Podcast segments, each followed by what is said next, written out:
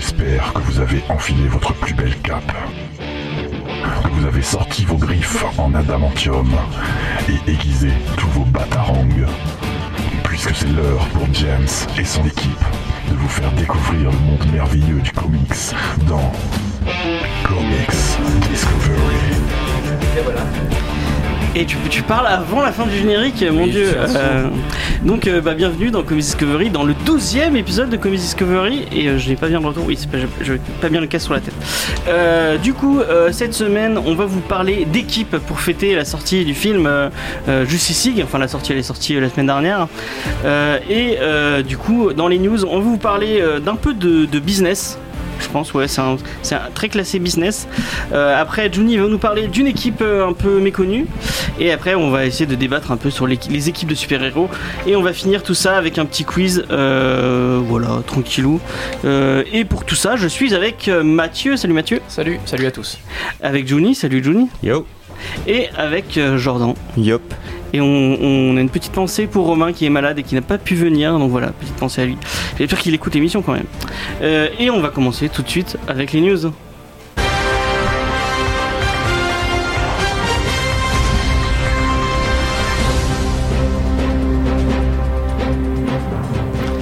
Et on commence ces news avec euh, la news que j'ai appelée La licence de la, de la Fox sont sur le bon coin avec un point d'interrogation, euh, puisque après que le propriétaire euh, Rupert Murdoch et pas Matthew Murdoch comme je l'ai écrit sur ma feuille, euh, le fameux mania de la presse dont qui à qui appartient la Fox, a dit qu'il allait, qu'il voulait se séparer de la branche ciné de sa firme pour se concentrer plus sur les news et sur le sport.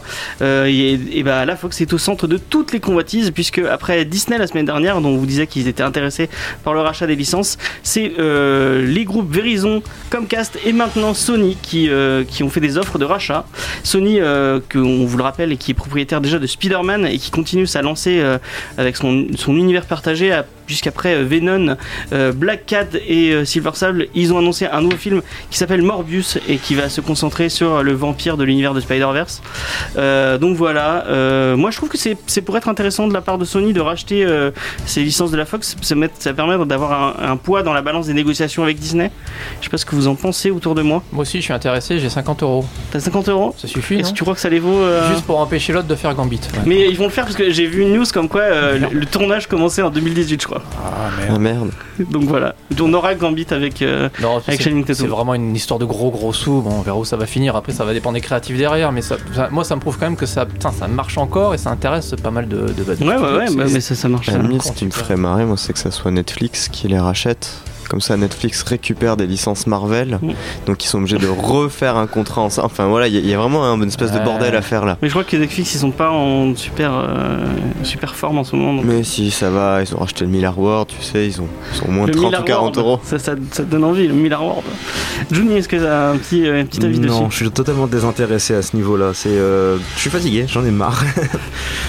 Donc ils peuvent faire ce qu'ils veulent, c'est pas. ça devient très très loin de l'artistique. quand même. Tu préfères pas oui. que ce soit Sony plutôt que Disney qui rachète De toute façon, euh, j'irai pas les voir les trucs, donc ça change rien dans ma, ma vie. Ok, Jordan. Moi, je voulais juste rebondir quand même parce que c'est quand même le patron de la Fox qui préfère s'intéresser à ces news, alors que quand on connaît un petit peu la Fox et les news, c'est un petit Yep. peu le BFM TV puissance troll. Donc, je, je trouve ça magnifique de vouloir se concentrer là-dessus. Ça, Bah, ça, marche fait plaisir. ça marche mieux apparemment. En fait, il fait une chaîne parodique. Et il essaie de masquer ça sous la forme d'une chaîne d'information. Hein. Un jour, ils vont, ils vont nous annoncer que c'était que depuis tout ce temps, c'était ouais, c'était du, c'était du troll et euh, C'est ce un sera projet génial. de Trey Parker et de Matt Stone. En fait, c'est un Mhm. truc de South Park caché. Oh, ce serait formidable. Ça Ce serait du, du génie. Euh, et on va passer à une autre news. Et euh, c'est Marvel qui, après Brian Michael Bendis, remplace maintenant son éditeur en chef, puisque euh, nous avons appris que Alex Alonso, qui ça fait ça fait 7 ans, qui dans 6 ans, excusez-moi, qui bosse pour la boîte, euh, qui vient de se faire évincer pour quelqu'un dont je ne sais pas comment prononcer le nom, puisqu'il s'appelle CB. Ok, CB Sibelski, donc quel- quelqu'un qui, qui était éditeur avant, qui on doit euh, notamment Runaway, c'est lui qui avait édité Runaway. Éditeur de Star Wars à l'heure actuelle, donc c'est forcément un bon gars. Ok. Non, c'est pas vrai, on s'emmerde en fait dans les Star Wars. Et euh, bah, cette news, elle fait étrangement écho à divers rumeurs comme quoi le très secret et très mystérieux Ike Perlmutter, euh, qui est le PDG de Marvel Entertainment, qui voudrait essayer d'étendre un peu plus son pouvoir euh, du côté de Marvel Comics. Et euh, ce sympathique soutien de Donald Trump voudrait que Marvel soit beaucoup plus conservateur. Et euh, bah, c'est à, à Alonso qu'on doit la mode de la diversité dans les, la diversité dans les comics.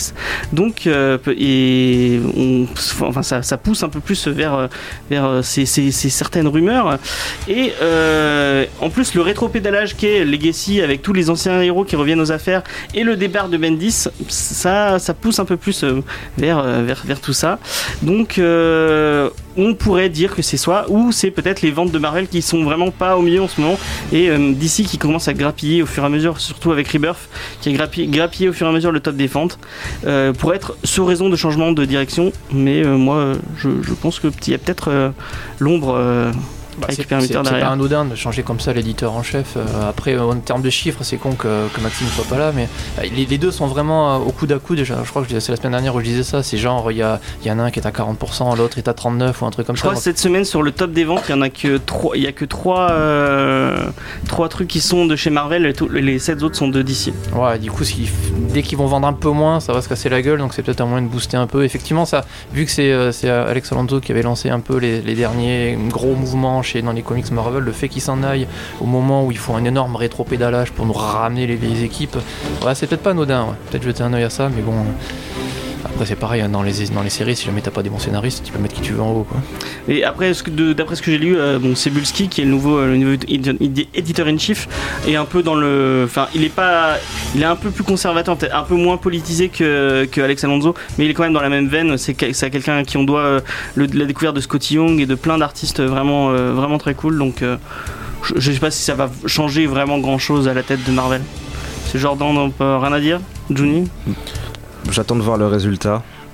Euh, Ils font un rétropédalage phénoménal sur beaucoup de bouquins, mais c'est limite normal chez Marvel. Ils passent leur temps à faire des pseudo-reboots et à faire des. Ils ont toujours un argument marketing pour dire euh, maintenant c'est le moment de revenir parce qu'on fait tout plein de numéro 1 ou euh, tel personnage va mourir ou tel personnage arrive et je vois juste ça comme un mouvement de plus en fait. Donc ils font. Ils reformatent un peu leur équipe, de- leur équipe de gestion en général. Mais euh, tant que j'ai pas vu de changement particulier dans le bouquin qui me donne envie de lire, ça me parque pas particulièrement. Mais malgré ça, euh, enfin, moi j'avais toujours en idée et en, en, image que Marvel était quand même beaucoup plus euh, progressiste que DC par exemple. Et le fait que ça, bon, ça- c'est à, à- à l'image des de l'Amérique, donc c'est pas forcément. Jusqu'à euh, ce qu'ils aient plus de sous. La diversité, c'est un argument marketing. L'argument marketing, il marche plus des masses oui, mais y a, même à côté de la diversité, il y avait, Marvel a toujours été quand même plus engagé que que, ça que dépend les. des périodes. En général, ouais. Mais pareil, c'est toujours un argument de fric, quoi. C'est-à-dire que quand ça marche, ils le font, et quand ça marche plus, euh, ils arrêtent de le faire. Et les auteurs qui ont un, comment on appelle ça, qui avaient une véritable envie de politiser au maximum leur bouquin, finissent par aller voir ailleurs où on leur demande de se taire. Et euh, je sais pas si c'est ce si c'est ce qui est en train de se produire maintenant, mais on verra bien. Ok.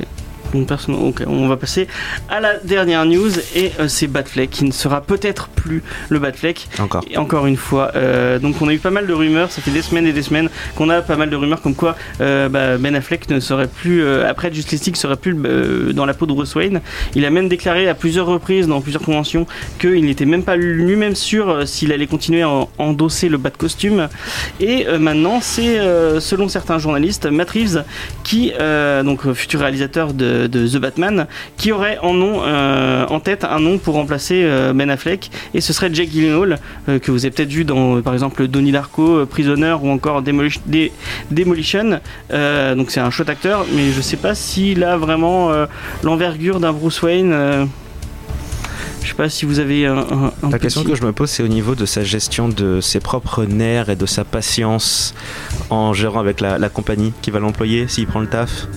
Ah, si c'est un Yes Man ou c'est plus un. Ouais, ouais, Euh, alors Yes Man, je sais pas nécessairement si gérer jusque là, mais euh, ça a l'air d'être tellement le bazar chez Warner pour la gestion de leurs films que Après, si t'es que acteur, tu fais, c'est ta, c'est ta porte- enfin, les, les, les, bruits de couloir, les trucs comme ça, tu t'en fous un peu. Ouais, quoi. parce que quand je vois comment Henry Cavill a l'air de vouloir se casser le plus vite possible, euh, ça me donne pas particulièrement Ah la bon? foi pour les autres. Donc euh, bon. Puis après, enfin, ah, son, le choix d'acteur marche probablement pour l'histoire si jamais ils le prennent et si Ma- Matrice va effectivement envie de le prendre, mais il est pour l'angle de Batman censé être plus vieux, etc., il m'a l'air un petit peu jeune. Enfin, soit. Et justement, euh, le Batman de Matrix, on sait pas s'il est plus vieux ou si, ou si c'est Ah, un, si c'est un, un truc plus. euh, Je, je crois que le DCU, ils ont laissé tomber, ça y est, non? Oui, C'est oui, officiel. c'est euh, un peu le bazar. rien, à la limite, mais je trouve ça même mieux à la limite qu'ils se focalisent sur des projets comme ça, un peu en dehors de. Alors c'est dingue parce que les comics, euh, les comics, on s'emmerde pourquoi les trois quarts du temps? Parce qu'il y a une putain de continuité auquel personne ne comprend rien, et parce que ça change tout le temps, et euh, il y a des rétropédalages, comme on disait, ils sont en train de faire pareil au cinéma en l'espace de 10 ans, c'est quand même dommage. Quoi. Au lieu de Mm. prendre les trucs qui marchent vraiment dans les comics et faire quelque chose de bien, là je suis même encore une fois super étonné de voir à quel point les gens vont encore au cinéma. Même nous qu'on suit, c'est incompréhensible. Donc bon, après, euh, moi, Matt Reeves et, euh, et, euh, Jack Gyllenhaal, je suis plutôt confiant parce que c'est deux bons gars. Si effectivement Warner leur fout la paix, il y a moyen d'avoir un bon Batman. Mais euh, c'est dommage pour Ben Affleck, je suis un des rares à le défendre. Parce ouais, moi que, aussi, je trouve que c'est un bon Batman. pas- vraiment- bon, là, visiblement, dans Justice League, je l'ai pas encore vu, mais dans, il, il était vraiment pas loin du Batman de Miller, c'est-à-dire dépressif, gros, semi-alcoolique et ultra violent. Et après, c'est dommage que Warner ait complètement chalé son fusil d'épaule pour faire des blagues, des jokes, et vas-y, Aquaman, tire mon doigt. Oui, il est moins.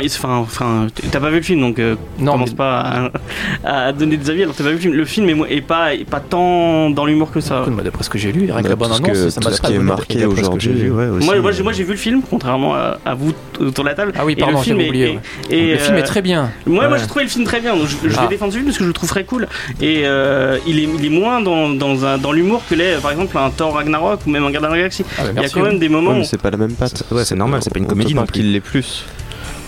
Là, c'est toutes les critiques euh, lues, euh, c'est euh, la première partie où on voit que c'est Snyder, et puis la deuxième partie où on voit le- le- les reshots et les machins, et que Ouais. oui, on va tirer plus sur l'humour, et plus. euh, Non, Après, pas- le, le fait de faire ça, c'est de.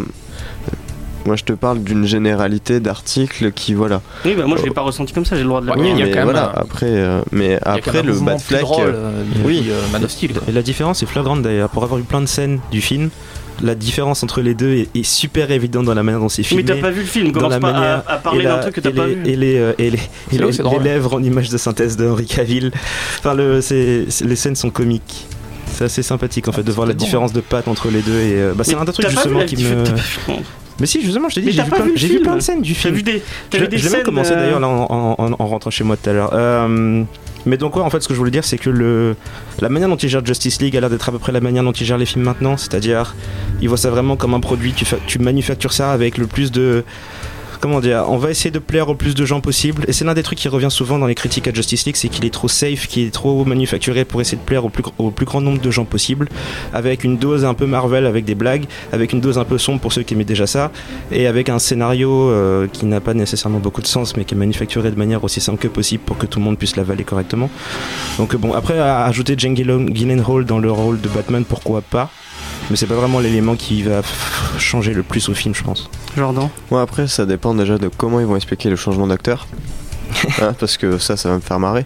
Et après, c'est un peu dommage parce que oui, Batfleck, même si je suis pas un grand fan des films, je pense que c'était l'un des points les Ouais. plus positifs. Euh, je pense que si on avait vraiment fait des films noirs et des films pour adultes, euh, Justice League, etc., et que c'était vraiment rentré dedans, mais je pense qu'on aurait eu des bons trucs parce que justement, ils marchent entre deux côtés, qu'ils essayent de plaire au plus grand public et en même temps de faire un truc assez sombre comme les comics. Et ça marche pas, c'est soit l'un, soit l'autre. C'est pas mi-figue, mi-raisin. Euh, ouais. oui, vas-y. Euh, excusez-moi. Euh, du coup, j'ai pas entendu ce que tu disais. Ouais, je disais que c'est dommage parce que le, le Batfleck, réellement, je pense que s'ils avaient vraiment lancé un truc assez noir, assez sombre, de montrer euh, des films pour adultes, arriver à casser tous les codes, parce qu'en fait, en réalité, on est en train de faire juste la caricature des comics qu'on entend depuis euh, 50 ans de c'est pour les mômes, bah, euh, on aurait un truc chouette. Franchement. C'est peut-être faisable avec Gyllenhaal, on verra bien. Mais c'est vrai que moi je regretterais Ouais. Affleck pour ça si jamais il devait partir. Il avait vraiment ce côté euh, borderline. Après, dans la vie, je crois qu'il est comme ça aussi. hein. Donc il était juste parfait au moment de sa vie. Mais euh, ouais, c'est dommage d'avoir pas avoir filé un truc un peu, un peu badass. Ouais, la, Batman vs Superman, la scène où il tabasse du, euh, les mecs, c'est la meilleure scène du film. Enfin, pour moi, quoi. Où il, leur met vraiment plein la mouille, mais Mm. c'est vilain, vilain, quoi. Et c'est dommage d'avoir pas vu pousser un peu ce, ce truc-là avant de le foutre dehors, ce pauvre gars. Qui en plus est en dépression. Donc bon, c'est vilain ce que vous faites. Ok, bon, on va, on va passer à la rubrique de Johnny. Et euh, Faudrait trouver un nom quand même. hein. je pensais qu'on ferait plus de, de temps sur. euh, ouais, ouais, je voudrais que je trouve des noms. Et des, et des, des jingles aussi, ce serait cool. Euh, la rubrique de. Johnny Holiday, Oh, un truc comme ça, je sais pas, un jeu de mots pourri, faut, faut- je, je vais chercher. pourquoi forcément un, jeu- un jeu de mots pourri euh, Parce que c'est pas drôle sinon. Euh, La rubrique donc, de Tu faire des trucs drôles sans. du Oh, j'aime bien ça. J'aime bien ça. Ah, c'est pas mal. Euh, ouais, surtout qu'en plus, le, bouquin que je présente est un concept un peu étrange, un peu compliqué à expliquer. Euh, donc, le bouquin s'appelle Umbrella Academy. Donc, comme on fait un truc sur les équipes aujourd'hui, euh, j'ai pris un- une bande dessinée avec des personnages étranges, mais dans une équipe. Euh, donc, Umbrella Academy a été écrit par euh, Gerard Way, que les gens connaissent pour ceux qui sont des fans du groupe de musique My Chemical Romance. Euh, et le dessin est fait par euh, Gabriel Ba et la colorisation par Dave Stewart. Euh, Dave Stewart, pour ceux qui aiment Hellboy et tout l'univers qui s'y rapproche, c'est le coloriste qui s'occupe d'à peu près tous les bouquins. Je crois qu'il est à peu près sur tout. C'est assez impressionnant la quantité de taf qu'il qu'il donne. Donc le concept de Umbrella Academy, c'est que un jour un lutteur s'est battu contre un alien tentaculaire sur un ring de boxe et au moment où il lui a fait une prise de catch, plusieurs bébés sont nés un peu partout dans le monde, notamment parfois de femmes qui n'étaient même pas enceintes à la base. Et un monsieur du nom de Sir Reginald Hargreaves a décidé de euh, recueillir tous ces gamins. Le truc c'est que Sir Reginald en fait est un alien déguisé sous la forme d'un être humain. Il a inventé le téléascenseur, le parapluie téléphone, les céréales cortex et il a euh, permis aux singes de devenir extrêmement intelligents au point que maintenant ils vivent dans la société avec les humains. C'est cute, James Bond en fait. Et, euh, et il a même trouvé le temps de devenir médaillé olympique. Donc en fait, le, bouquin est ultra barré. Juste ça, en fait, ça donne une assez bonne idée. Donc en fait, il récupère tous ces gamins, sept d'entre eux. Et euh, les éduque et en fait une espèce de mini équipe de X-Men. Euh, chacun d'entre eux a un super pouvoir et leur but étant de sauver le monde un jour. euh, d'une menace qui n'a jamais été précisée d'ailleurs par Hargreaves et il a éduqué ses gamins pour en faire des super-héros qui affrontent mettons la tour Eiffel qui devient une espèce de robot géant contrôlé par un zombie de Gustave Eiffel lui-même et euh, des années plus tard, le moment où la bande dessinée commence, euh, chacun des gamins est parti de son côté parce que le père étant abusif, il a, juste traumatisé chacun de ses gamins qui maintenant devenus adultes, chacun d'entre eux est dysfonctionnel au possible et ils sont tous réunis pour, euh, pour l'enterrement de leur père qui est mort plus ou moins sans prévenir. Euh, donc les membres de l'équipe, je vais essayer de faire une liste relativement simple. On a Space Boy qui est un comment dire une tête humaine accrochée sur un corps de gorille parce qu'il a eu un accident quand il est parti voyager sur Mars. Euh, Rumeur dont le pouvoir est que chaque fois qu'elle dit j'ai entendu que, la phrase qui suit devient vraie. Par exemple, mettons qu'elle dise j'ai entendu que les astéroïdes tombent sur Paris 24 heures sur 24, les astéroïdes vont se mettre à tomber sur Paris 24 heures sur 24. Euh, Kraken qui peut retenir sa respiration en permanence, qui est un peu du genre gangster sur les bords et qui a énormément de problèmes à contrôler son tempérament. Euh, Séance qui a des pouvoirs surnaturels vachement en rapport avec tout ce qui est fantôme, etc. Horreur qu'on voit jamais, qui est mort un petit peu avant et qui est justement un des gros mystères de la série. Numéro 5, qui est un gamin qui a la capacité de voyager dans le temps. Je vais pas trop donner d'informations sur lui, mais c'est probablement le personnage le plus énigmatique et le plus intéressant de la série. Et le dernier, c'est euh, Séance. Euh, séance, pardon. C'est White Violin, ou Viole Blanche en français, qui est une fille qui à la base n'était pas censée avoir de pouvoir, dont son père lui disait Tu n'as pas de pouvoir, tu n'as rien à faire dans l'équipe, et euh, qui, une fois devenue adulte, on lui explique que. elle a en fait le pouvoir d'apporter l'apocalypse en jouant du violon. Et elle devient en fait l'antagoniste de la première histoire. Donc en fait tout le bouquin est essentiellement centré sur les relations entre les enfants, sur les effets que le père a laissés sur chacun des gamins maintenant qu'ils sont adultes et chacun d'entre eux est parti de, son côté. Le dessin est magnifique, le concept est ultra barré, il y a des singes qui parlent et des gars en combinaison colorée qui voyagent dans le temps et qui viennent du futur. Il y a deux tomes pour l'instant. Euh, le premier est sorti en France, je sais pas si c'est le cas pour le deuxième. Le premier est sorti chez Delcourt, donc euh, si le deuxième est sorti, il est probablement chez eux aussi. Et euh, c'est génial, c'est l'un de mes bouquins préférés, je, je l'adore. Voilà. Ok, bon, tu nous as donné envie de lire. euh, Ouais. C'est quoi déjà Next Wave, c'est ça? Euh, Umbrella Umbrella Academy. Ah, Excuse-moi, euh, oui, les Next Wave c'était l'autre truc, excusez-moi. Euh, donc, bah, merci Juni. Ça Et a on- l'air chouette. Ouais. Ouais. Est-ce que, vous l'avez- est-ce que quelqu'un l'a lu Non, personne l'a lu autour Non, mais justement, je disais à Juni en venant qu'il faisait partie des, des trucs. Une espèce de liste euh, quelque part chez moi de machins qu'il faudrait que je lise et il est dedans. Donc, euh, effectivement, là, ça va, ça va le faire. Il manquait un dernier avis pour me lancer. Je savais pas quoi acheter cette semaine. Et voilà, genre dans les notes. C'est Noël bientôt. Euh, bon, on va passer à la première pause musicale et je me suis fait un petit plaisir. Euh, en ce moment, euh, on est en train de revoir tout Rick, Rick and Morty avec Faye pour, euh, pour faire une émission dessus. Et on passe Chaos Chaos Do You Feel It de Rick and Morty. Enfin, qui est dans Rick and Morty. Et c'était euh, Chaos Chaos Do You Feel It de Rick and Morty. Et euh, je sais pas si vous entendez le bed. Je me, trouvais, je me suis dit, je vais prendre un, bed vraiment équipe et je pense qu'il n'y a, pas- il y a pas mieux que ça. Oh putain, c'est The A-Team quoi. Alors, euh, la question c'est est-ce qu'on va tenir pendant 20 minutes de générique de A-Team Non, au revoir. Je ne sais pas. Bah carrément. Euh, Mathieu, tu feras looping. Looping. Euh, je suis désolé, Juni. Eh oui. Allez, on l'endort Euh, donc, on voulait vous parler d'équipe de super-héros pour euh, rappeler euh, Justice League. On va, on va pas relancer le débat de Justice League vous avez tort de toute façon.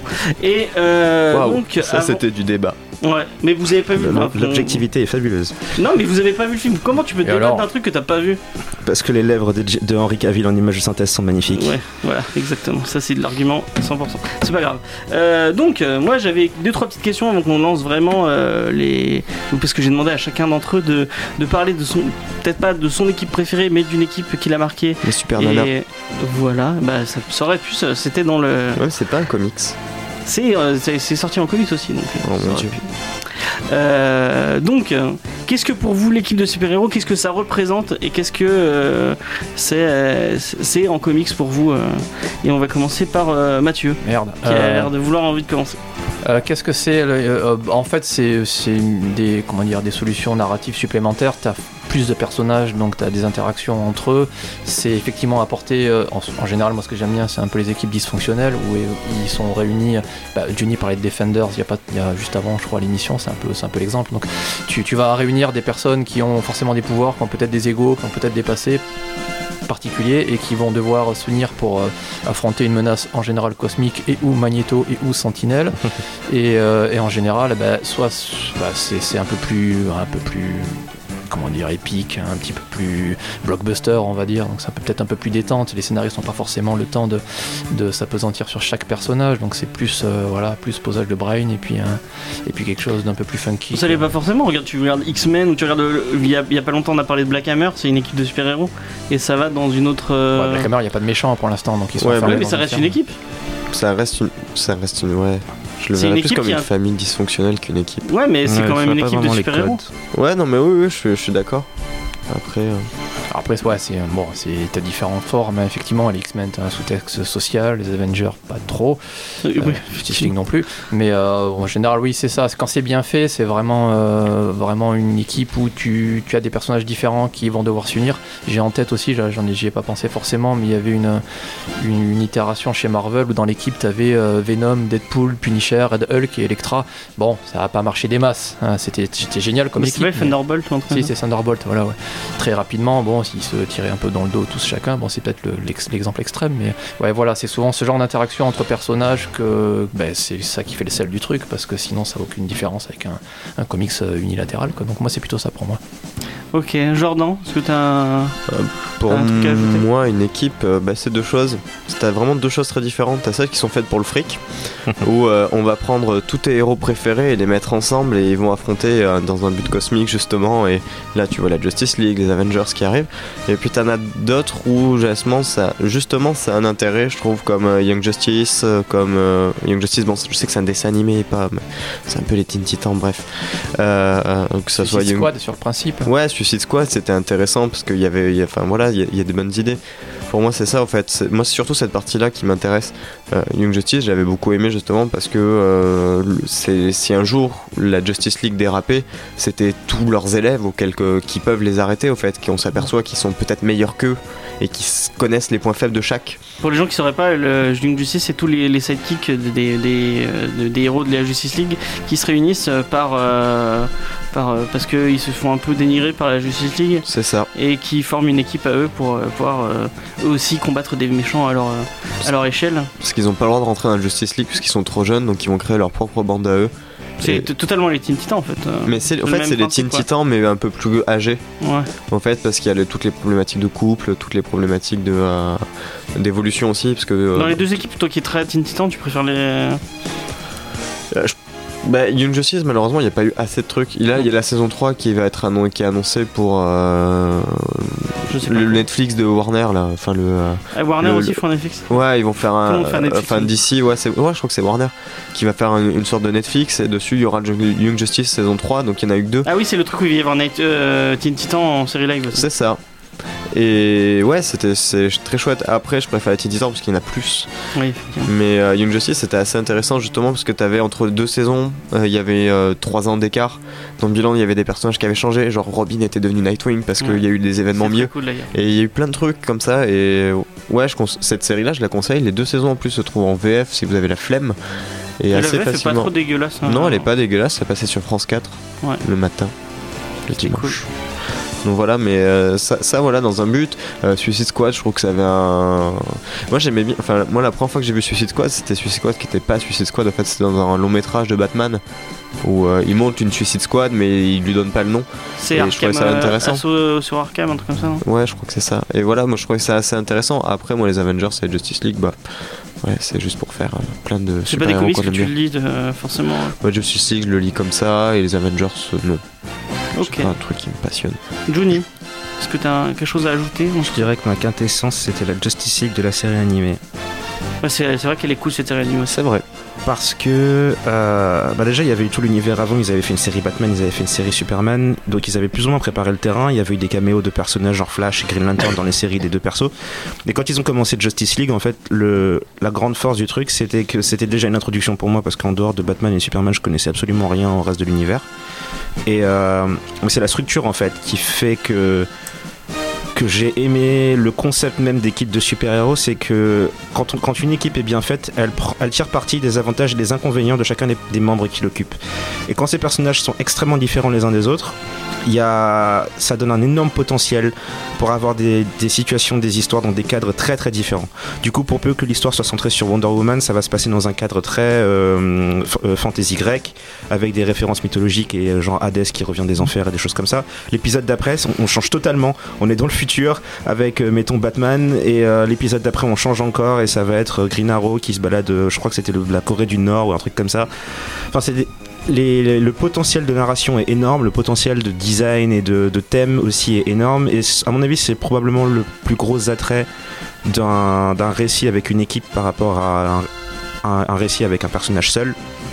C'est que comme chacun d'entre eux est un vrai personnage à part entière, a été créé comme tel et a un, un univers qui lui est propre, il apporte quelque chose qui diversifie totalement par rapport aux autres personnages. Jordan C'est- Je, veux juste rebondir là-dessus. C'est exactement ce que je suis en train de dire sur le côté pognon et le côté c'est utile. Le Justice League en dessin animé là, je trouve que c'était vraiment utile. Il y avait vraiment un truc. Et un peu plus tard, on a eu, euh, je sais pas si vous vous en souvenez, c'est un dessin animé Batman euh, Team Up ou un truc comme ça. Où c'était à chaque fois Batman et un autre super héros. Ah bah, allez, mais il est super cool ce dessin animé. euh, Ah, il est très très. mais il est très enfantin ouais, et ça fait, les- tr- ça c'est- fait très pognon. Non, ça mais c'est genre. kitsch pour le Golden Age, t'as plein de références super méta et tout. hein. Oui, t'as t'as des références. Mm. À- au premier abord, il fait très, euh, très gamin et tout, alors qu'il il y a, il y a- il y a des épisodes très, très très intelligents. Il y a même un épisode où t'as Bruce Timm et Paul Dini qui viennent, euh, qui apparaissent dans l'épisode et qui disent des trucs. euh, franchement, c'est, euh, il y a des, un petit méta dans, dans cet animé qui est pas mal. Je, je le remettrai, mais je sais que moi, je, quand je le regardais ou quand, quand, je, quand je zappais et que je passais dessus, Mhm. réellement, je voyais un truc genre euh, Hé les enfants, aujourd'hui je suis avec Aquaman et tu retrouveras ta figurine Aquaman demain Et tu vois, je trouvais, alors que Justice League c'était pas dans ce but là, je trouvais que les personnages qui étaient incorporés dans l'épisode en question, bah, ils avaient une utilité et on se disait pas euh, Tiens, je vais aller acheter un jouet juste après, et tu disais juste Ouais, c'était cool. Et le prochain épisode, j'espère qu'il y aura d'autres personnages que j'aurais jamais vus. Ouais, Il y a un petit côté commercial, mais c'est plus un hommage au Golden Age, vraiment plus que un, un truc purement commercial. euh. D'accord, je le remettrai. Franchement, il vaut le coup, ce- il vaut le coup d'œil ce- cet animé. Euh, il y avait aussi, euh, je sais pas si on, on part sur les dessins animés de Justice League, mais c'est pas grave. Euh, je sais pas si vous vous souvenez de la Justice League du futur avec un Superman qui, qui était qui, Bleu. qui- Non, je crois pas qu'il était bleu. Enfin, je Non, c'est pas celui-là. Je, me souviens juste d'un- d'une Justice League avec un Superman bleu, donc je, je me dis Superman. Peut-être, je sais plus. En fait, il était dans le futur avec des personnages complètement différents et c'était assez sympathique. Euh, C'est une espèce de, de fausse suite à Justice League qui était, qui était cool. Donc voilà, si, Ok, si vous avez des animés euh, de, de, d'équipe. de, de super-héros d'équipe qui, qui vous tentent. Et dans le même délire, vous avez euh, les Tortues Ninja qui sont un peu plus peut-être dans le côté familial et, et, euh, et un peu comme les X-Men. Donc je sais pas si. Ouais, ça dépend lesquels. Ouais, Je pense que le dernier dessin animé, je sais que Johnny il a beaucoup apprécié. Je l'ai pas encore regardé. La dernière série euh, Celui de Nickelodeon là, celle qui est finie il y a pas longtemps. Attends, de quoi vous des Tortues Les Ninja. Tortues Ninja. Ah, Bonjour oui. Johnny, bienvenue sur Non, mais vous, parlez dans votre, Discovery. vous parlez dans votre barbe. Dans notre barbe? Oui, votre barbre. Donc un peu d'élocution, merde. Euh, oui, le, elle est, il y a beaucoup de fillers, il y a beaucoup beaucoup de fillers, mais il y a aussi beaucoup de très très bons épisodes. Euh, Après, il faut voir. euh, Mais je les disais en, ter- termes d'équipe de, de super-héros, ça reste une équipe de super-héros qui. euh, Alors, je sais pas si je les appellerais super-héros, mais euh, ouais, le, le côté familial est beaucoup plus axé en fait. C'est-à-dire que là, je parlais de Justice League où chacun des personnages avait un univers propre. C'est la grosse différence. C'est que contrairement à, à la Justice League, chacun d'entre eux vient du même univers, à la même origine en même temps. Ils sont une seule entité, alors que la Justice League, c'est plusieurs entités différentes. ouais, c'est un peu comme les X-Men qui, sont, qui Voilà. viennent du- tous du même, euh, du même moule, Voilà. entre guillemets. Ok. Et euh, selon vous, qu'est-ce qu'apporte euh, le genre euh, comics de- d'équipe super-héroïque aux comics? On va refaire un petit tour de table. euh, Mathieu, non? Encore? Non, on va commencer par Johnny. De l'argent. Oh, bah, j'allais dire ça aussi. J'allais dire du fric. Non mais c'est vrai, parce que quand tu regardes la, la raison pour laquelle ça a commencé déjà, c'était pour l'argent principalement, pour la publicité, pour essayer de... Ben là, là c'est pas pour rien que Marvel a utilisé ça comme, euh, comme euh, stratégie pour leur film. Ils, ils créent chacun des personnages, chacun d'entre eux a son film, et puis ensuite ils font Avengers, parce que c'est exactement ce que les comics avaient fait. C'est qu'un jour ils se sont rendus compte que si tu prends plusieurs persos connus et que tu les mets ensemble, ben, ça te fait un coup de publicité magistral, et ça te rapporte plein plein de pognon. Et ça peut booster un peu les petits, les petits, euh, les petites séries qui Voilà, marchent exactement ça. Il y a le côté. euh, bah, j'ai découvert Par euh, le film Avengers. J'aurais jamais regardé, pa- pa- pareil pour Captain America d'ailleurs, j'aurais jamais euh, regardé leur film puis lu leur comics s'il n'y avait pas eu ce film là. Et c'est simplement parce que je voulais voir le film parce qu'il y avait Hulk dedans quoi. Donc euh, il y a effectivement ce côté où c'est un peu la quintessence du fait que tu as un univers partagé et que tous les personnages sont connectés les uns avec les autres. C'est tu fais ton marché en fait. Tu viens pour un gars et puis t'en profites pour regarder ce qu'il y a sur les étalages à côté et tu réalises que son équipier il a l'air sympathique et puis tu vas voir ce qu'il fait et c'est une porte ouverte très souvent. Mais là, tu parles des trucs vraiment très très blockbuster hein, avec euh, Avengers, Justice League. euh, Ouais, bah ça c'est pour la base. Après oui, quand tu rentres, quand tu commences à rentrer dans des choses comme Black Hammer ou autre, mais là c'est plus de la subversion du, du format de base. C'est-à-dire que Justice League Avengers c'est la, c'est la base. Ça a été créé pour le fric et la publicité, et ensuite arrive à Black Hammer ou autre qui sont un peu comme dans la veine d'un Watchmen où on prend le format de base et on lui fait un twist particulier. Mais là voilà, c'est j'ai presque envie de dire exception, même si c'est pas nécessairement le cas. Mais euh, mais il y a vraiment une intention de faire un truc au-delà de, de la forme de base. Mathieu, tu voulais euh, réagir? Oui, ouais, bon, c'est vrai qu'effectivement, ça, ça permet de, de faire. de- T'as un moyen, effectivement, fi- financier, ou du moins de faire connaître pas mal de personnages. Mais bon, fondamentalement, fondamentalement, c'est aussi des messages un peu positifs. C'est-à-dire que t'as des, des personnages qui vont devoir s'allier pour faire face à une menace dont chacun, même pris de manière euh, personnelle, ne va pas pouvoir, a priori, euh, s'en s'en sortir. Qui vont devoir mettre à un moment donné leurs différents côtés, leur style de vie différent. Voilà, il y a quand même un message globalement positif à la base, même si effectivement, derrière la machine à pognon a transformé ça en, en quelque chose de, de bassement mercantile. Mais ça fonctionne. Moi, j'avoue que le premier Avengers, lorsque tu as le, le fameux plan semi-séquence où tu as la caméra qui circule autour des Avengers qui sont en train de se préparer, Yep. c'est basique. mais- Ouais. bah, putain, quand t'es là, tu dis, classe. ouais, ça y est, ça va catcher, quoi. Et pour le coup, il y a, je pense qu'il y avait un fond quand même assez positif, comme dans les comics, où les comics, voilà, ce sont des gens qui sont courageux, qui sont braves, qui se battent euh, pour la veuve, l'orphelin et la démocratie. Et, euh, et après, bon, ça a été transformé par la machine à pognon, mais il y a un message positif quand même à la base, je trouve, là-dessus, quoi. Un peu facile, certes, Mm. mais. Je te coupe 30 secondes. Je demandais à la technique si elle peut changer le bed et passer en bed émission. Sinon, on va péter un plomb. Et je pense qu'on va, on va recevoir des mails d'insultes euh, en mode vous m'avez mis euh, le, le générique de. Ouais, voilà, Ah, c'est pas forcément des mails, on peut t'insulter en direct. Je- je- je- on n'a pas de souci là-dessus. Non, vous êtes censé être un peu plus. Si vous voulez euh, nous insulter, appelez-nous à la radio, on passera en priorité. Le numéro passe sur l'écran. Euh, du coup, euh, qu'est-ce que j'avais euh, choisi comme question Ouais, exactement. Pour euh, peut-être tu voulais tout à l'heure tu voulais réagir, euh, Jordan. Ouais, je voulais réagir sur le truc de euh, les exceptions que Johnny parlait, Black Hammer, Watchmen. Mais en fait, sans ce côté mercantile, etc., on n'aurait jamais eu cette partie-là. Parce que c'était justement rebondir et dire, hé les mecs, on a fait ça. Il y a un truc qui est fait juste pour du pognon. Moi, je vous ai montré que c'est intéressant. Euh, je pense que Watchmen, réellement, c'était ça. C'était juste euh, de montrer qu'on pouvait faire une équipe qu'on n'avait jamais vue de notre vie. Euh, mais de, de- de réunir plusieurs super-héros, de, de construire un vrai scénario profond et de montrer autre chose que juste il y a un gros méchant et on va l'affronter. Ok. Voilà. Et ben on va. J'avais une autre question, mais je pense que c'est c'est mieux si on va passer direct avec euh, la présentation des équipes que vous avez choisies. Et euh, qui c'est qui veut commencer? Surtout ne. Euh, bon bah Johnny. Tu vas commencer. Ça t'apprendra. Alors moi j'ai choisi Umbrella Academy, euh, c'est fait par... J'aurais pu. Euh, non, j'ai pris Next Wave. Euh, et là, c'est pareil. C'est, euh, je crois qu'en fait, ma, bibli- ma bibliothèque a trop de livres avec des concepts un peu, un peu, un peu étranges. C'est de peu qui euh, Next Week Alors, donc Next Wave euh, a été publié par Marvel Comics en 2006. Il a été écrit par Warren Ellis et euh, dessiné par Stuart Timonen. Et euh, alors là, pareil, le concept est un peu étrange, c'est-à-dire que en fait Warren Ellis s'est amusé avec l'univers Marvel et donc il a créé une sorte d'univers parallèle qui est en tout point similaire à l'univers Marvel normal que tout le monde, connaît. Euh, sauf qu'il a décidé de se concentrer sur une petite équipe de personnages très très peu connus et euh, de leur faire vivre des aventures plus ou moins loufoques par arc de deux chapitres à chaque fois avec un arc narratif qui englobe le tout. Euh, donc le principe c'est que euh, Next Wave en fait c'est le nom d'une équipe qui a été formée par une organisation qui s'appelle Hate, qui est une sorte de parodie du Shield, qui est dirigée par un gars qui est une parodie de Nick Fury, mais avec des problèmes de gestion de la colère. Le mec s'assied sur un flingue géant avec le gun qui est euh, le canon du flingue géant et retourné pour pouvoir se braquer directement sur sa tête pour que quand il tire en fait, le jour où il finira par tirer, il se suicidera avec une balle qui a la même taille que lui. Donc en fait, ils forment cette équipe euh, pour éliminer des, euh, des armes de destruction massive étranges. C'est-à-dire que ça va de euh, Fin Fang Foom, donc un dragon vert en caleçon violet qui attaque une ville, Donc tu nous avais des- déjà parlé dans voilà, une à, à des koalas géants ou des légumes tueurs de- de- d'humains qui Ah, explosent. Euh, et donc cette équipe, en fait, elle est formée de Elsa Bloodstone, qui est une élève de...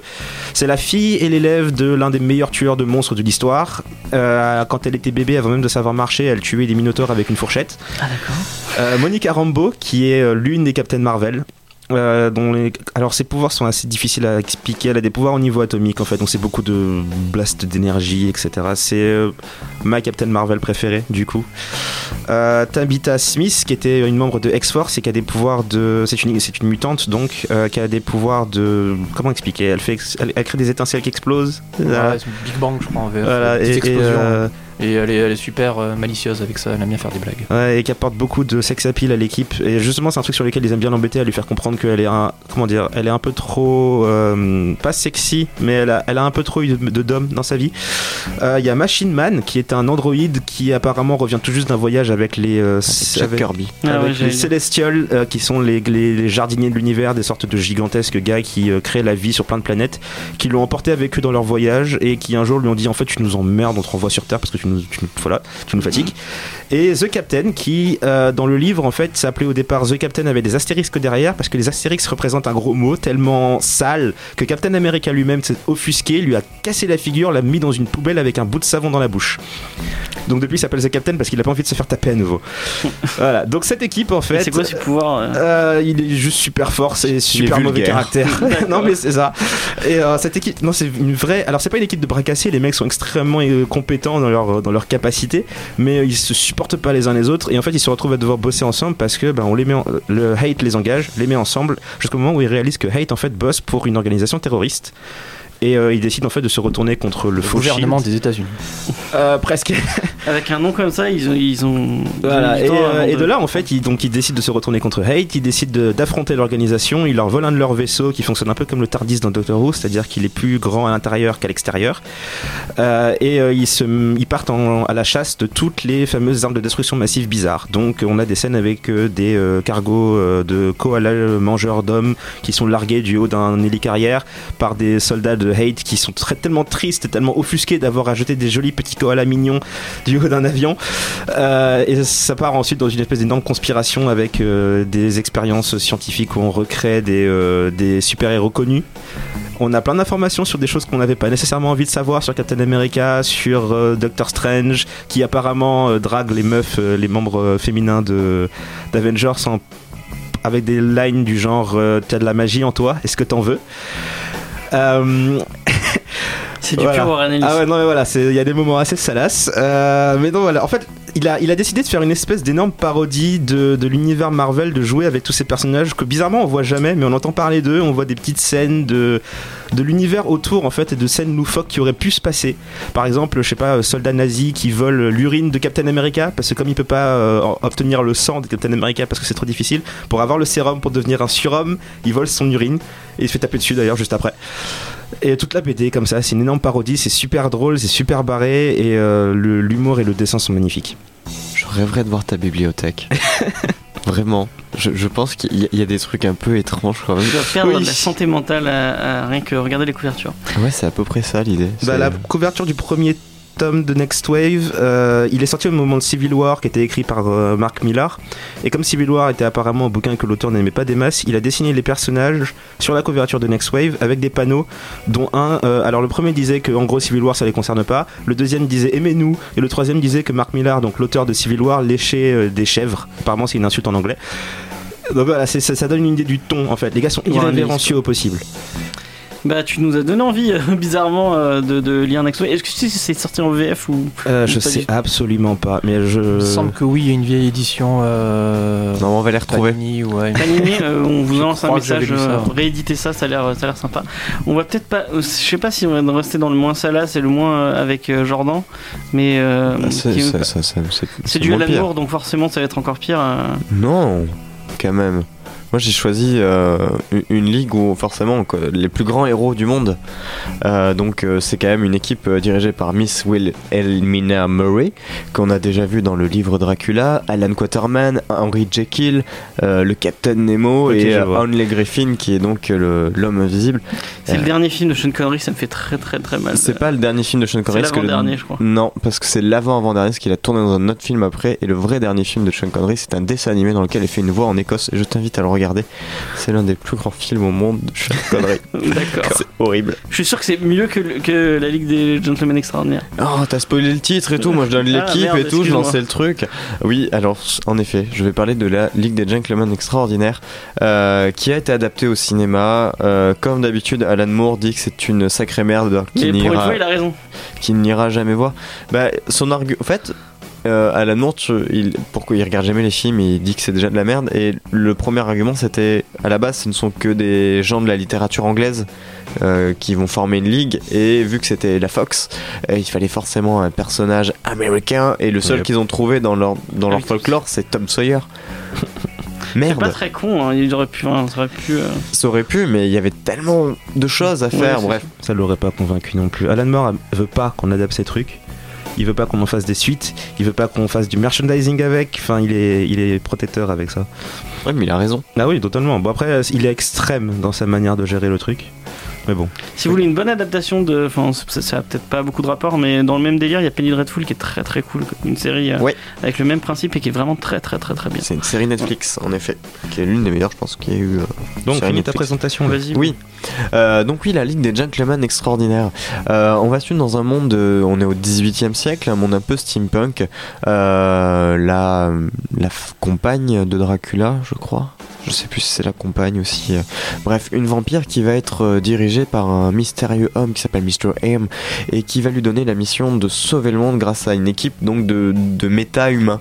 Et quoi de mieux que de prendre euh, Henry Jekyll, donc Dr. Jekyll et Mr. Hyde, le Captain Nemo qu'on a tous vu dans, enfin qu'on a tous lu dans 20 milieux sous les mers, l'homme invisible. Et c'est ça que j'aime en fait dans, dans cette partie-là, c'est que c'est, on va nous faire une équipe de super-héros avec des classiques qu'on a déjà lus étant gamin et ça marche bien. Pour tout en fait, parce que c'est Alan Moore déjà, parce que c'est un putain de dieu. Euh, autant il est cinglé, autant il est, il est génial. Et et ça sortait du commun en fait, c'était la fin des années 2000, on était. Enfin, début des années 2000, fin des années 2000. Pff, Il faut que j'aille dormir. Euh, début des années 2000, on va suivre donc cette équipe-là pendant deux tomes en France. Euh, c'est deux gros tomes ou une intégrale. Ça reste assez court, il savait où il allait et puis je sais pas, je sais pas quoi rajouter au fait. Je voulais juste la conseiller. aussi. Il n'y a pas un spin-off, mais par contre il y a des mecs qui ont fait un. Ah oui, il y a un spin-off, c'est Nemo. Ils ont J'ai lu un truc avec une meuf qui voyage dans, dans, dans les dimensions ou je sais pas quoi. ça, je l'ai pas vu. Il y a des suites Ouais. aussi. Il y a, le, Black, des suites, il y a le ouais. Black Dossier et la, et la trilogie Cent- Century. Voilà, t'as c'est ça. les mêmes personnages mais à trois époques différentes. Différentes. Et euh, ça, ça joue- c'est un truc de fou, la Ligue des Gentlemen Extraordinaires. C'est, euh, si moi, je- je m'ai- j'avais tout lu d'un coup, excuse-moi. Ouais, et euh, en fait, tu t'aperçois en lisant tout d'un coup que tout se tient, mais d'une manière totalement tentaculaire. Tout- tous les événements que tu vois dans le fond d'une cage fait écho quatre comics plus loin. C'est un travail de psychopathe, ce qu'il a fait Alan Moore. Outre le fait que t'as même pas besoin de savoir tout ça, tu lis et comme tu disais, c'est super bien écrit, ça passe, mais tout seul, c'est juste naturel en fait. C'est ça. Avec le dessin plus, est un peu particulier par contre. Ouais, c'est Kevin O'Neill qui est au dessin. Ouais, c'est roots un peu, mais bon, moi j'aime. C'est plus franco-belge que comics. euh. Ouais, bah, d'ailleurs, ça a inspiré pas mal de gens parce qu'il y a des, des Français qui ont fait la Brigade Chimérique, Mm. qui est une bande dessinée. C'est super chouette aussi. Et ça va être une bande dessinée, mais là avec le folklore euh, français, franco-belge, un petit peu. Mm. Donc une ligue des, des gentlemen extraordinaires français. Euh, donc un peu une concurrence et qui fait beaucoup écho justement à la Ligue des gentlemen extraordinaires. Mais ouais, c'est ça, c'est le, le principe que tout est millimétré, que tout, tout marche, tout fonctionne. Et oui, il y a eu des suites, il y a eu un spin-off donc sur Nemo, sur son histoire avant la Ligue, pareil avec le même dessinateur. Et ouais, je pense que c'est l'une de ses meilleures. De toute façon, c'est l'une de ses rares séries au fait à Alan Moore. Il donne une origine à Nemo.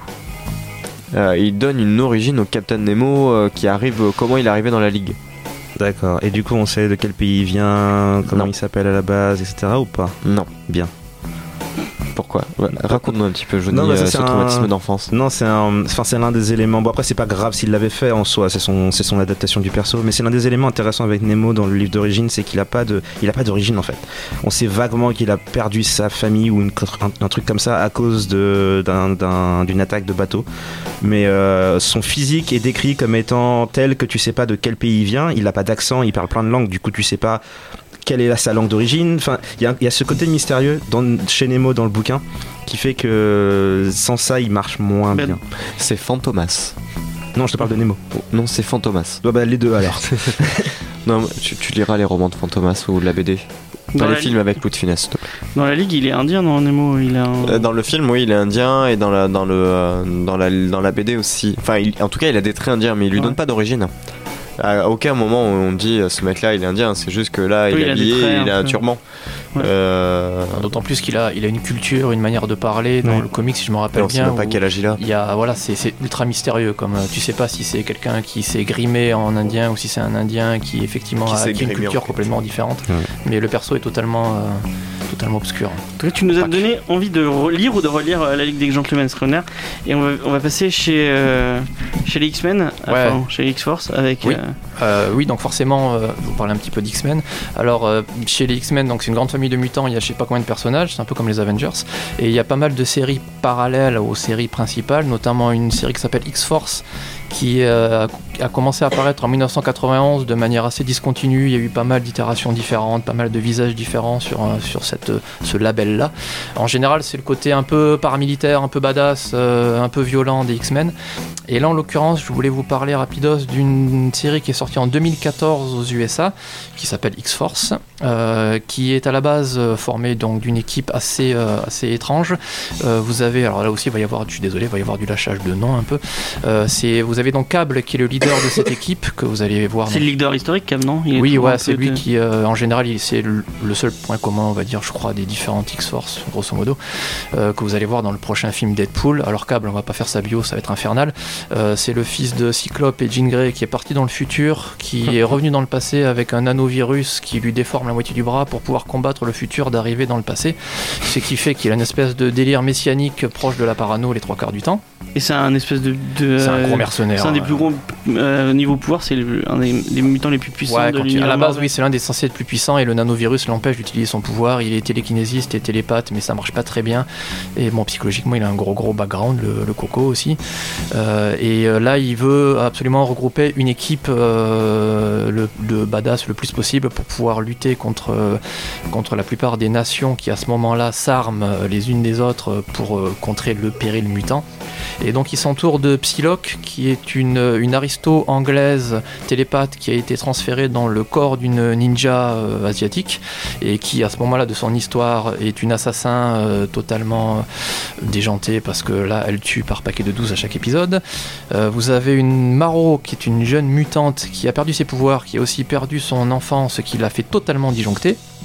Vous avez le docteur Nemesis qui est un génie technologique arrogant, euh, imbuvable et asocial au possible. Euh, vous avez Phantomex, alors là aussi, on va pas falloir rentrer dans le détail, on va dire qu'il a été créé, qu'il se prend pour un Français et qu'il est sociopathe avec un le énorme clone de complexe. Gandhi ou une connerie comme ça. Il se prend pour un Français. Oui, il n'est pas vraiment français. Il se prend pour un français, mais c'en est pas un. Et donc, il est, il- c'est un sociopathe fini Il est avec un- breton.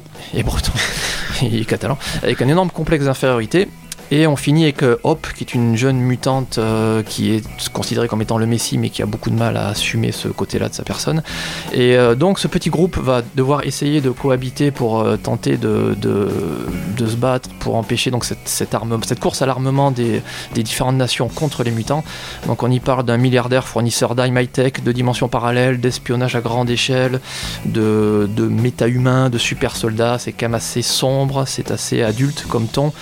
Euh, et euh, le point positif, vraiment positif de, ce comics-là, qui ne dure que 15 numéros, moi je trouvais vraiment c'est la dimension psychologique de ces personnages qui d'entrée de jeu ont un énorme package et qui au fil de, des- numéros finissent par vraiment faire des choix catastrophiques euh, personnels et à s'enfoncer dans une espèce de spirale de plus en plus violente et ça finit bien sûr par leur péter à la gueule de manière totalement biblique.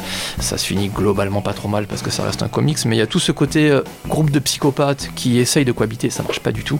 Et il y a pas mal de moments très très euh, très très violents, très très drôles aussi, dramatiquement drôles, euh, et deux trois, deux trois moments assez sympathiques. On y voit le bureau discret. Euh, c'est comme ça qu'on l'appelle en VO, c'est le groupe de méta-humains français justement, qui pour une fois on passe pas pour des cons, c'est un miracle, on a des, on a des vrais super-héros qu'on a vu que là. Et il y a un épisode euh, ultime qui s'appelle euh, Camembert en français, ou non Camembert c'est là où il y a le bureau discret, un autre épisode où il y a un mutant qui s'appelle M'oublie pas en VF. Alors le pouvoir de ce mutant là c'est que dès que tu tournes la tête et que tu le vois plus, tu l'oublies. Et donc tout l'épisode, tu as les membres d'X-Force qui lui courent après dans, dans sa base pour le tuer, et dès qu'il tourne la tête, il oublie, et ils oublient pourquoi en fait ils y courent après, puis ils le revoient et ça recommence. C'est très con, ça dure un épisode entier, c'est totalement débile. Ils ont piqué à Doctor Who, ce truc. C'est possible, ouais. Et pour le coup, ça, ça marche super bien. Et, euh, et ça, finit, euh, ça, fi- bon, ça finit un peu de manière explosive. Ce qui est bien, c'est que faut peut-être faire un petit peu de Wikipédia pour les personnages, mais après, vous n'avez pas besoin d'avoir lu 50 ans de X-Men pour, euh, pour apprécier ça. C'est scénarisé par Simon Spurrier, qui est un Britannique, tout comme Warren Ellis et Alan Moore. C'est curieux d'ailleurs. Et euh, qui, est un, qui est un bon gars, moi, qui me rappelle un peu Garcenis dans un mélange de glauque, de violent et d'humour, qui d'ailleurs va reprendre Suicide Squad l'année prochaine et donc il va me faire lire de Suicide Squad. Et c'est sorti en plus en VF dans un gros volume relié le mois dernier chez, Panini qui s'appelle X-Force Acte d'agression en format de luxe pour 30 boules. Et, euh, et c'est plutôt sympa. Les, euh, les dessineux, c'est marrant parce que c'est euh, Tang Eng Wat qui est un Malaisien, Yolge Molina qui est un Mexicain et Rock Kim qui est un Coréen et donc un Britannique qui scénarise. Et, euh, mais le, les dessins sont pas forcément beaux mais très artificiels, t'es froid et ça passe super bien. J'ai bien déliré avec ce comics. Mais euh, X-Force, c'est un truc. euh, les séries, elles sont souvent. C'est une going, non euh, Bah, c'est une série qui, va- qui va faire tant de numéros, qui va s'arrêter, qui va reprendre. En général, il, il- ça se finit pas très très bien. Euh, la l'itération avant celle-ci était scénarisée par Rick Remender et dessinée par Guillermo Peina. Les gars derrière Seven to Eternity, c'était vraiment vraiment bien aussi. Et ils sont un peu plaisent. C'est vraiment le. En général, c'est les séries vraiment cool parce que le cahier des charges est un petit peu différent des X-Men qui doivent vendre des t-shirts un petit peu. Là, c'est vraiment, c'est vraiment badass. C'est plus violent souvent. C'est plus violent, c'est plus adulte. C'est dommage qu'ils aillent pas au bout de leur euh, délire euh, politico, euh, géopolitique dans, dans, dans celui-là, mais c'est quand même plus intéressant que les autres qui se battent contre Mojo, les Sentinelles, Magneto, euh, la confrérie, et, et qui sortent vraiment pas du, du cahier des charges X-Men depuis 20 ans. Quoi. Ça, c'est un peu différent, et ça se lit bien. C'est un peu adulte hein, quand même, ça tabasse. hein. Ok. Bon, j'avais prévu un petit quiz, mais euh, je pense qu'on n'aura pas trop Désolé. le temps. Euh, on va peut-être. euh, ouais, on a deux petites minutes. On va. je- je- juste un truc. Euh, plutôt de faire. Vous voulez faire les. Vous avez des recos ou pas? Moi, j'en ai une belle. Ok, bon, on va faire les recos alors. On va oublier mon quiz, c'est pas grave. Ce sera pour une prochaine fois. Euh, bah, vas-y, lance ta Oui, reco. je suis obligé d'enchaîner parce que Jordan a parlé d'Alan Moore. Euh, J'ai fini Providence d'Alan Moore, Oh. qui est une, une relecture du mythe de, de Cthulhu par Lovecraft. Et euh, c'est juste exceptionnel. C'est vraiment, c'est un peu pareil que la légende des gentlemen extraordinaires, c'est-à-dire que là aussi, son jeu de mots, c'est tentaculaire. C'est une espèce de toile d'araignée où on suit en fait euh, au début du XXe siècle un écrivain en devenir qui s'appelle Robert Black qui veut écrire un, livre sur les croyances de la Nouvelle-Angleterre, les croyances oubliées et perdues de la Nouvelle-Angleterre. Et ce faisant, il va euh, bah, petit à petit rentrer dans, dans un monde euh, totalement mystique, totalement ésotérique. Pendant les trois quarts du temps, on ne sait pas trop s'il est en dépression totale, s'il hallucine ou si ce qui se passe est vrai. Et, euh, et c'est très très très référencé, c'est très bien construit, c'est parsemé de petits détails. C'est une espèce d'énorme enquête sur tout ce côté un peu obscur des États-Unis et toutes ces croyances un peu, un peu parallèles. Euh, vous avez trois volumes chez Panini Comics euh, à, à lire. il faut absolument, je, je suis pas sûr que c'était traduit en français, c'est dommage, commencer par Neonomicon, qui était paru chez Avatar Comics, qui est la base. Ça se commande. Euh, Ça nous, on l'a pas en boutique, mais euh, ça se retrouve à le Neonomicon de d'Alan Moore. euh. Neonomicon, voilà, ouais, ouais, c'est le préquel en fait.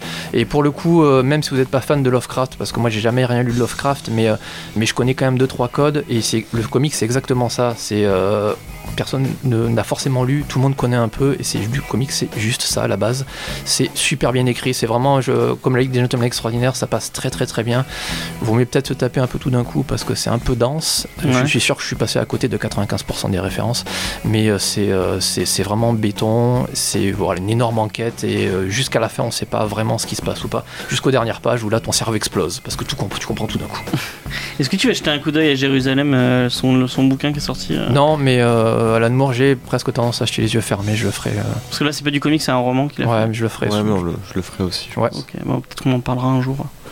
Quand Comme ça, en, en, en reco. Est-ce que Juni, t'as une petite reco euh, vite fait? Euh, il n'est pas encore sorti en France, mais j'en entends tellement de bien que même moi je vais aller le voir parce que j'avais adoré le premier. C'est Paddington 2. Ah, Le premier est pas mal. Et, euh, et, euh, et je me dis en fait, enfin, je suis assez fatigué de beaucoup des trucs qui sortent. Enfin un peu de euh, douceur et de. Rien que, ce, d'amour. rien que ce mois-ci, t'as un- l'impression d'avoir une espèce d'impératif social chaque fois que t'as un truc qui sort euh, entre, euh, comment il s'appelle encore, Stranger Things et, et Punisher et Thor et, J- et Justice League. Donc plutôt que d'aller se faire mal aux yeux à voir Justice League pour des requins qui ont fait un truc à l'arrache, plutôt garder les sous et emmener voir toute la famille pour pas voir. t'en empêcher. hein. C'est bien, un- il s'est contrôlé presque. pour voir. euh, non mais en fait, Paddington m'a été décrit par plusieurs personnes comme étant le genre de film que tu peux le voir avec toute la famille. C'est le genre de truc qui heureux à la fin. Et, Ouais, c'est vachement feel good. et, euh, et le 2 en fait donne l'impression une fois que tu sors que le monde en est même plus beau rien que parce que le film existe et, et je, je- je- je- je cite carrément la phrase qui a été donnée donc euh, rien que pour ça je suis pressé de le voir Ok. Ça me donne envie de le regarder ce soir en fait le 1. Mais plus, le 1 c'est- est vraiment très la cool. VF, la VF est chouette parce que c'est Guillaume Gallienne qui fait la voix. euh, Moi, je suis pas très voix de fou de, Paddington. de la VF, même, c'est pas grave. Ah, mais Guillaume Gallienne quand même. Moi, J'aime pas trop Game Gallienne personnellement, mais c'est. C'est c'est un. C'est un, c'est un avis comme un autre. Euh, Jordan, est-ce que t'as une reco? Euh, je passe beaucoup trop de temps à jouer en ce moment, donc euh, je vais parler de, de, de, de- de Zelda. Euh, Je crois qu'on l'a déjà fait en reco en plus. Ouais, mais je, je le recommande parce que c'est bientôt les fêtes et que. Breath euh, of the Wild, du coup. euh, The Breath of the Wild, donc le dernier, parce que je me suis acheté une Switch, parce que j'ai craqué, euh, comme beaucoup, je pense, euh, à Noël, parce qu'elle est quasiment en rupture partout. Euh, mais ouais, non, ça, je suis en train de passer du tr- très bon temps, je découvre un petit peu cet univers-là, et ouais, ça, j'aime pas trop en dire en fait sur ce jeu-là, parce qu'en fait, vu que c'est très ouvert, pense que chacun il voit sa propre aventure, et. euh, non, voilà. Et puis la Switch, euh, bah, je vous la conseille aussi, même si vous n'avez pas de télé chez vous, parce que j'ai pas de télé chez moi, je m'en sers que comme, que comme console portable et c'est vraiment cool. Ok, bon, on va s'arrêter sur ça. Euh, sachez que vous pouvez nous retrouver sur Instagram, sur Facebook, sur tous les réseaux sociaux et sur le comedydiscovery.fr. On va finir avec une chanson et ça va faire plaisir à, euh, à, Moi. à- à Mathieu, oui. Ah, parce que c'est euh, Metallica One. Parce que la semaine prochaine, on va parler de Punisher et c'était dans, la- dans le trailer Dans de le Punisher. trailer. Donc voilà, on finit avec ça. Allez, à la semaine prochaine, bye bye. Cool, ciao. À plus.